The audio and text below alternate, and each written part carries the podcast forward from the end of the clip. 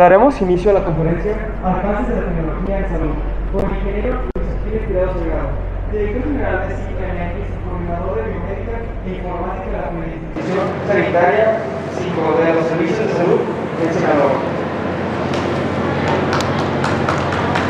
Muchas gracias. Bueno, bueno, bueno.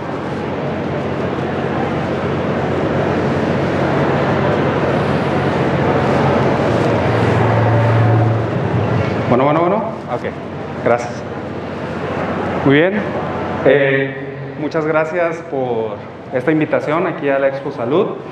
Venimos del estado de Sinaloa.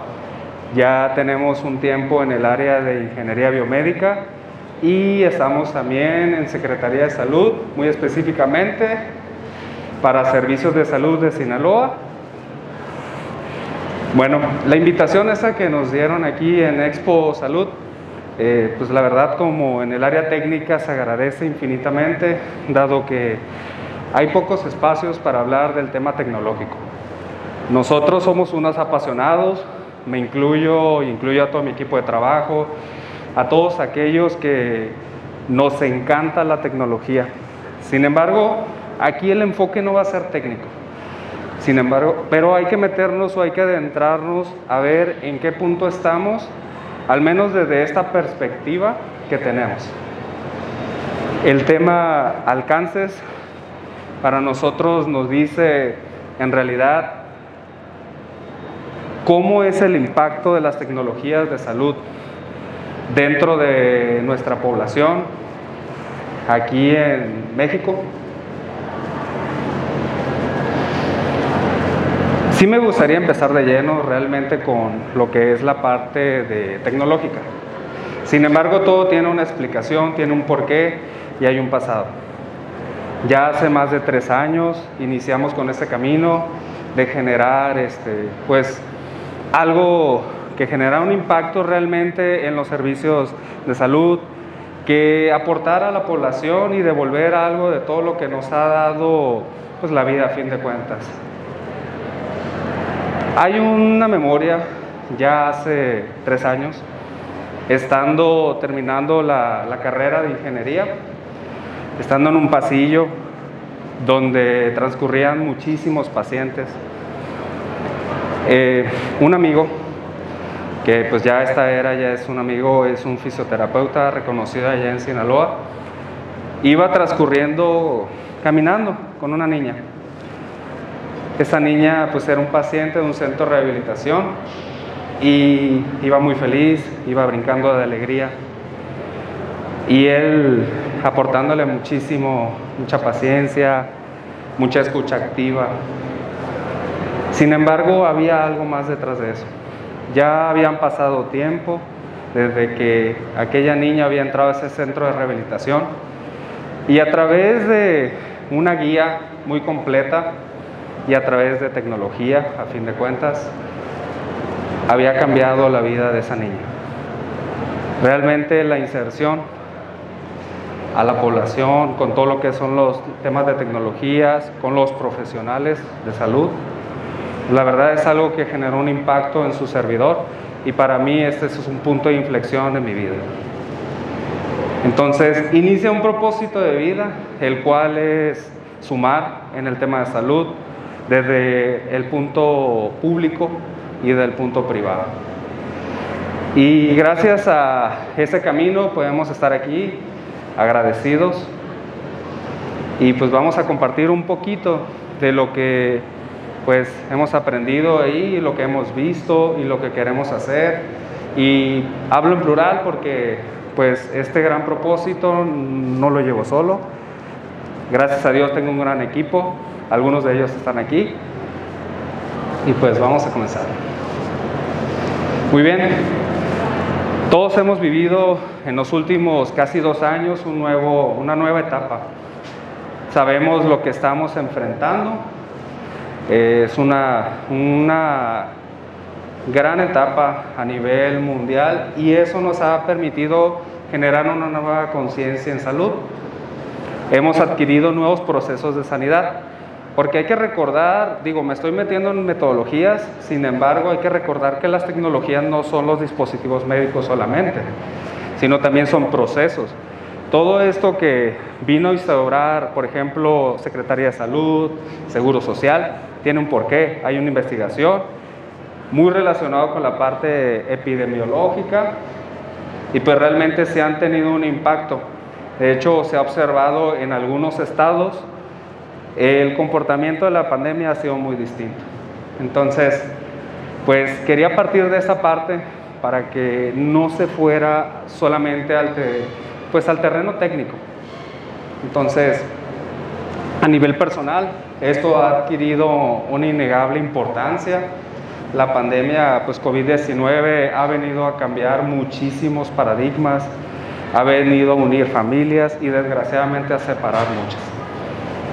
Nosotros como ingenieros biomédicos no estamos directamente como el paciente. De hecho, nosotros estamos detrás de ellos en el sentido de que cuidamos esas herramientas. Esas herramientas que cambian vidas, como les comentaba. Las tecnologías como tal van avanzando de manera muy rápida.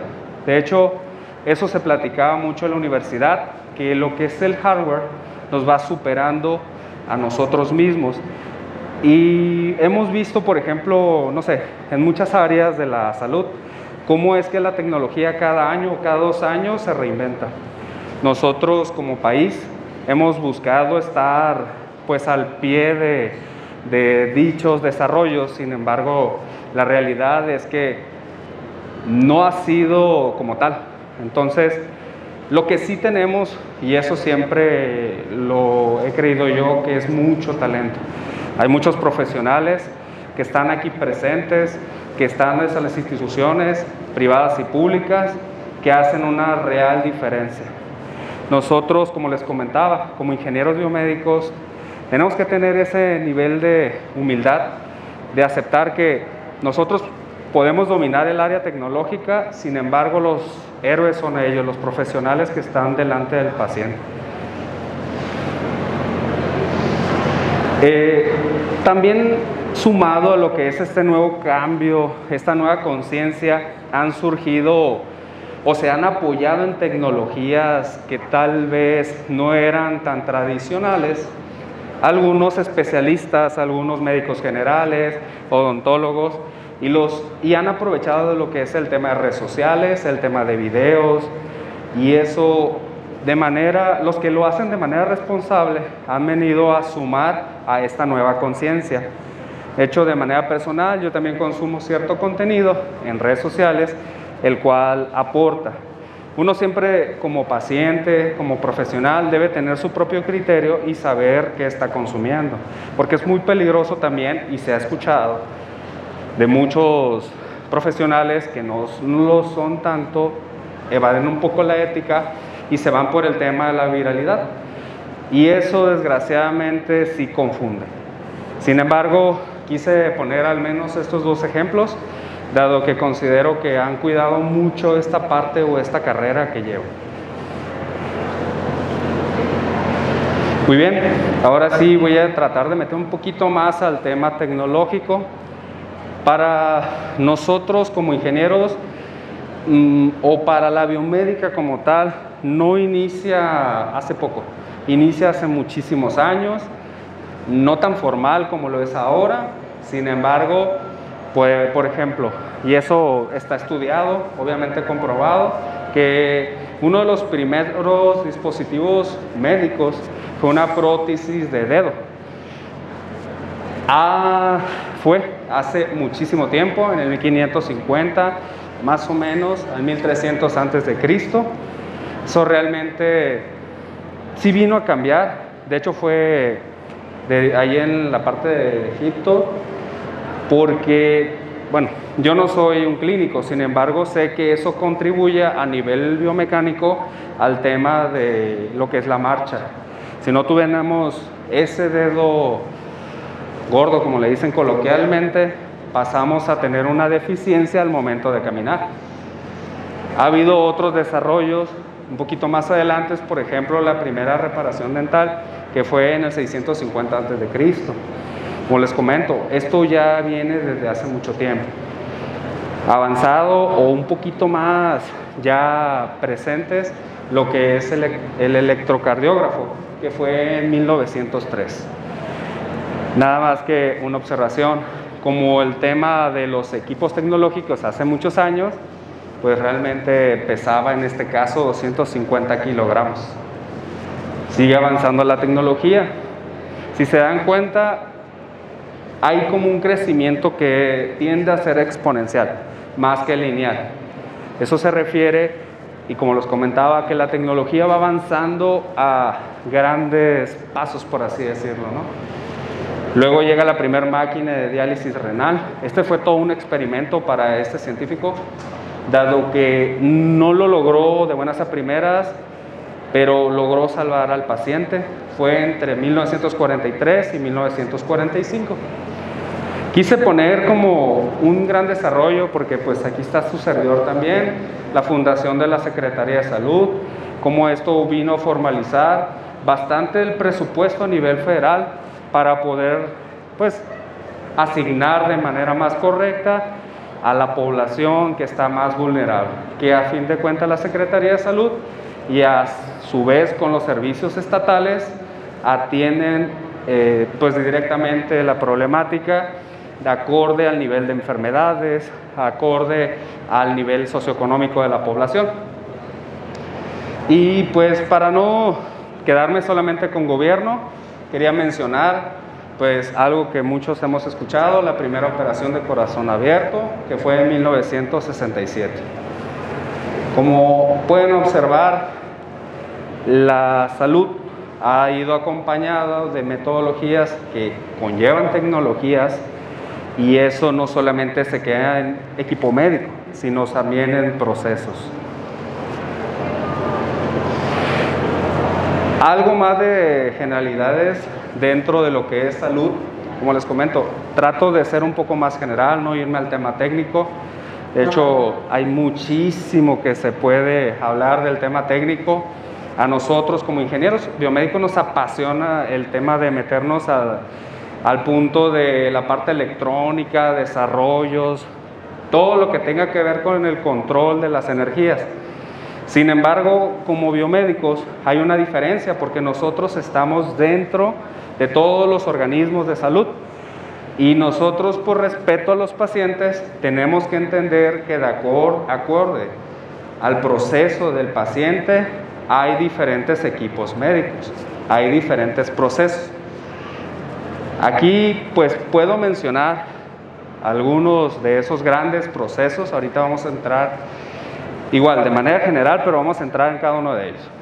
Tenemos desde la prevención, va el diagnóstico, el tratamiento, la intervención y en dado caso la rehabilitación. Muy bien, eh, personal, bueno, profesionalmente en los servicios de salud de Sinaloa estamos ubicados aquí en la parte de promoción a la salud y prevención de enfermedades. Está acompañado con un sinnúmero de programas sociales. Eh, todos estos están para la población. Hay desde la parte de salud mental, que últimamente ha sido muy, muy importante, eh, pues ya saben, sabemos toda la, mayoría, el cautiverio, o sea, que nos tuvimos que refugiar en casa y eso nos hizo pues tomar conciencia o nos hizo tomar decisiones y no ha sido fácil para las familias. De hecho, esa solamente es una pequeña parte de todo lo que es prevención. Tenemos desde vacunación, tenemos programas, por ejemplo, que llevan datos que llevan presupuestos de lo que son cáncer, diabetes. Eh, de hecho, creo que hasta me estoy saltando muchos. Sin embargo, también tenemos la parte epidemiológica que cobró muchísima importancia en esta temporada. El riesgo que tuvieron los profesionales de salud en este tiempo, aunque fueran de primer nivel, fue grande. Sí tuvimos algunos, en mi caso no, pero algunos tuvieron que estar como por ejemplo resguardados en casa. Por, había varias cuestiones de salud que no les permitían asistir, pero la mayoría de los que estuvimos por delante del problema, con una confusión tremenda, pues nos tocó afrontar el problema. Ahí es donde profesionalmente nuestro equipo, bueno, el equipo de trabajo y, nos, y pues su servidor crecimos. Fue todo un reto el, el llegar a las instituciones a generar un cambio y aprovechamos porque muchos de los equipos que estaban descuidados o muchos equipos que no se estaban utilizando, aprovechamos con ese presupuesto que no se utilizó, por así decirlo, para la población, se utilizó para devolver a sus funciones mucho del equipo médico. Entonces, esta parte de la salud es súper importante dado que nos ayuda, pues miren, eh, es un tema de gastos. Hay que reconocer que pues todo se maneja por presupuestos a nivel federal. Entonces la promoción a la salud se le da muchísima importancia dado que reduce en gran número las incidencias, ya sea enfermedades crónicas, etc. Si nos vamos al área de diagnóstico, aquí es toda una materia, ¿no? O sea, muchos de nosotros hemos llegado a necesitar de estudios, dado que los médicos están tan preparados que ellos mismos saben que no se pueden ir por un diagnóstico nada más porque tienes una serie de síntomas. Tienen que acompañarlos en el caso que requiera con estudios de laboratorio o puede ser con estudios de gabinete. En este caso, el área de imagenología es una de las que personalmente nos encanta, dado que es muy compleja. Es muy compleja, dado que es el estudio de muchísimas cosas a través de las imágenes. Hay muchísimos equipos médicos dentro de esa área. A nivel privado, y a nivel institucional hay muchísimas opciones, ¿cómo no? Sin embargo, nosotros como biomédicos sabemos que en el área privada está mucho más fuerte esa parte, dado que la inversión que se ocupa para poder tener un área completa de imagenología es grandísima. Es grandísima y a veces desgraciadamente no se justifica porque a nivel federal tiene que ser por una cantidad de incidencias o de problemas en una población.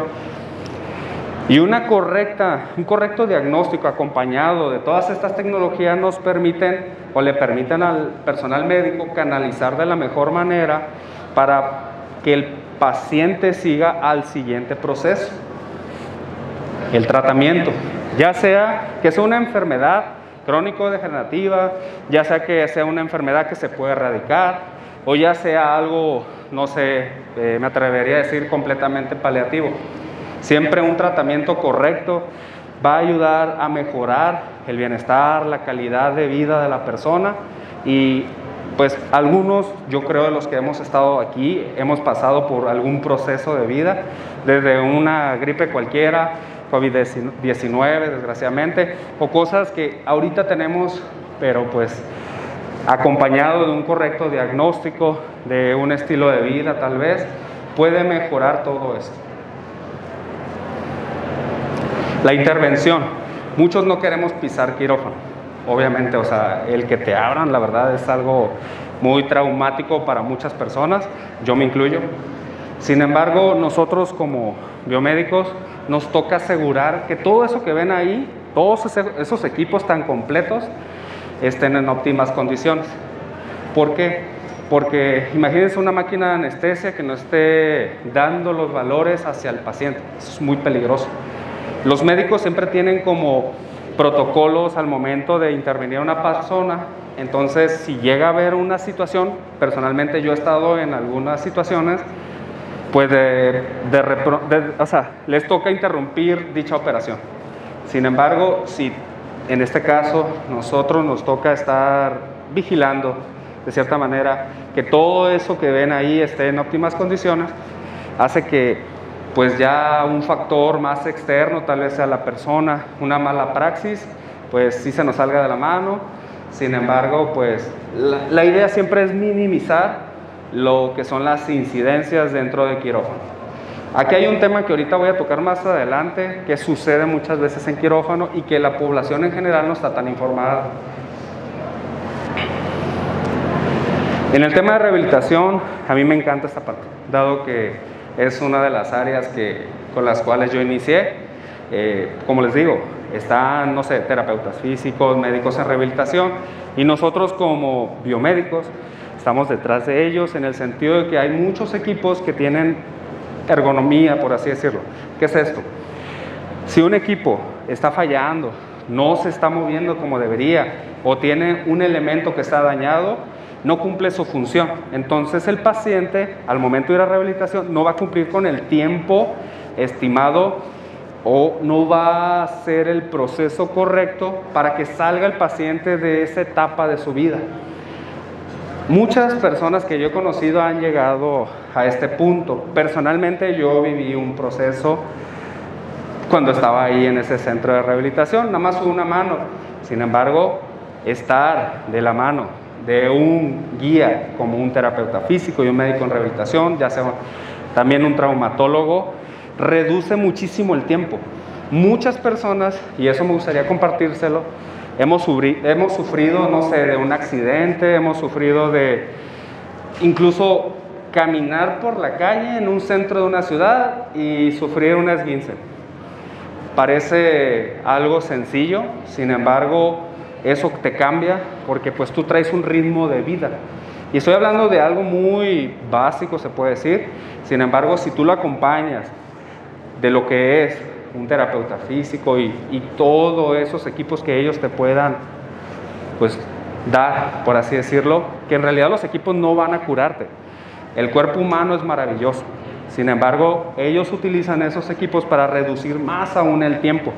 Porque sí pueden hacer una terapia física con movimientos, con educar muchas cosas que nosotros tenemos mal, sin embargo, utilizan los equipos médicos para acelerar ese proceso y a fin de cuentas obtener la mayor calidad de vida que le pueden dar al paciente.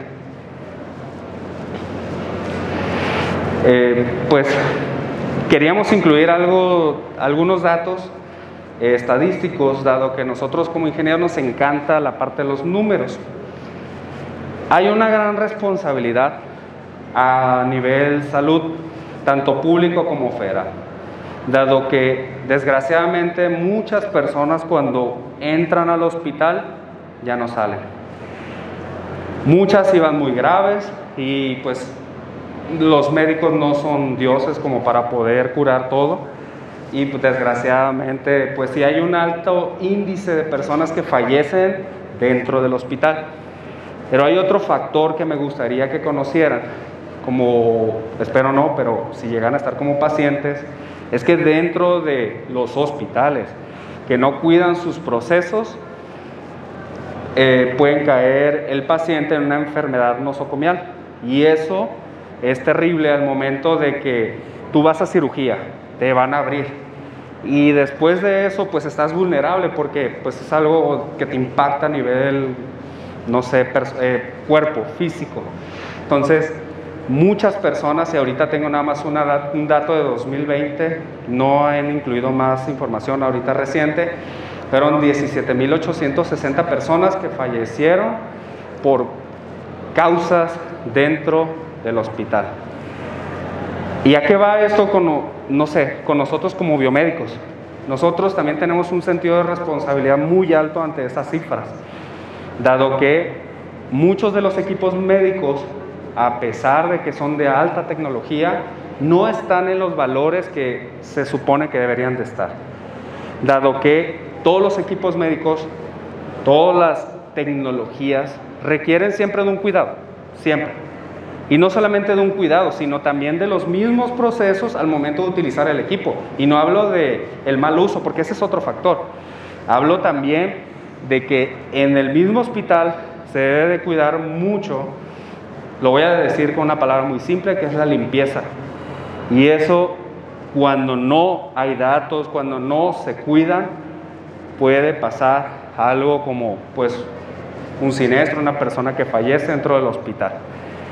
Este es un tema algo pues sensible, dado que no es tan común comentarlo. Sin embargo, los que somos clínicos, los que estamos dentro del área hospitalaria, sabemos que este es un tema real. Que las autoridades siempre deben de estar al tanto, que debe haber datos estadísticos, que debe haber procesos y que el enfoque, como les digo, no es solamente el equipo, es el paciente. ¿sí? Es el cuidado, o sea, si tú vas a un hospital, es porque quieres salir a fin de cuentas. Entonces, esta es una información que últimamente hemos estado pues aprendiendo, he, estado poniendo en práctica y le estamos dando énfasis a esta parte.